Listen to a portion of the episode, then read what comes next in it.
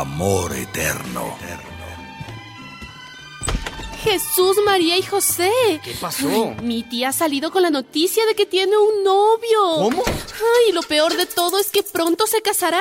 No puede ser. ¿Te imaginas? A su edad. Ay, Dios mío. Vaya, vaya, que lo tenía escondidito, ¿verdad? Ay, no me digas. Pero no te olvides que después de los 50 el matrimonio se llama calefacción.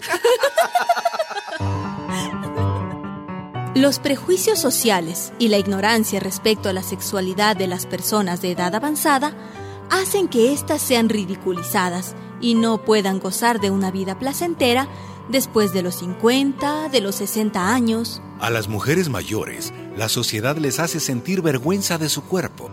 Les hacen creer que solo la gente joven tiene derecho al amor. Sin embargo, las mujeres mayores tienen la ventaja de que una vez pasada la menopausia, se acabó el temor al embarazo. Y si bien por la edad disminuye la producción de estrógenos y hay algunos cambios físicos como sequedad vaginal y calores, estos se solucionan con hormonas de sustitución. El deseo sexual en la mujer no disminuye en la menopausia, y si ésta tiene una actitud positiva frente al sexo, hasta aumenta.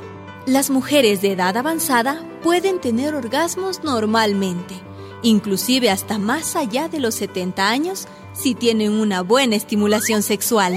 Pues qué buena noticia me da, señorita. Porque yo creí que ya estaba para el museo.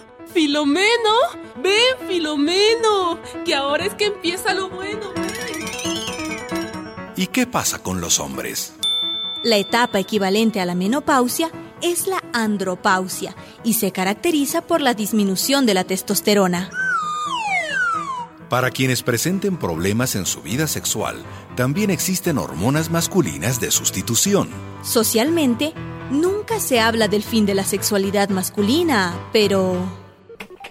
Las estadísticas dicen que a mi edad el promedio son dos por semana. Dos. Y, y- y- y yo solo hago una. Matilde, Matilde, vamos a la cama, Matilde. Uno de los factores que más golpea a los hombres mayores es la llamada angustia de las estadísticas.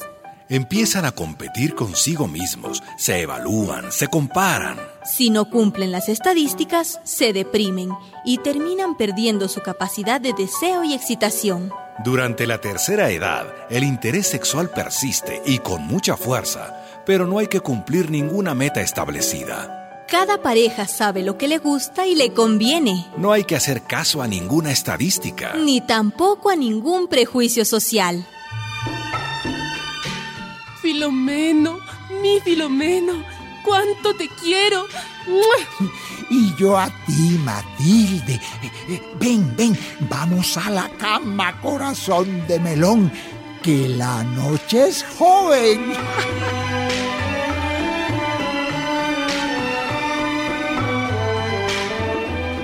Una producción de radialistas.net.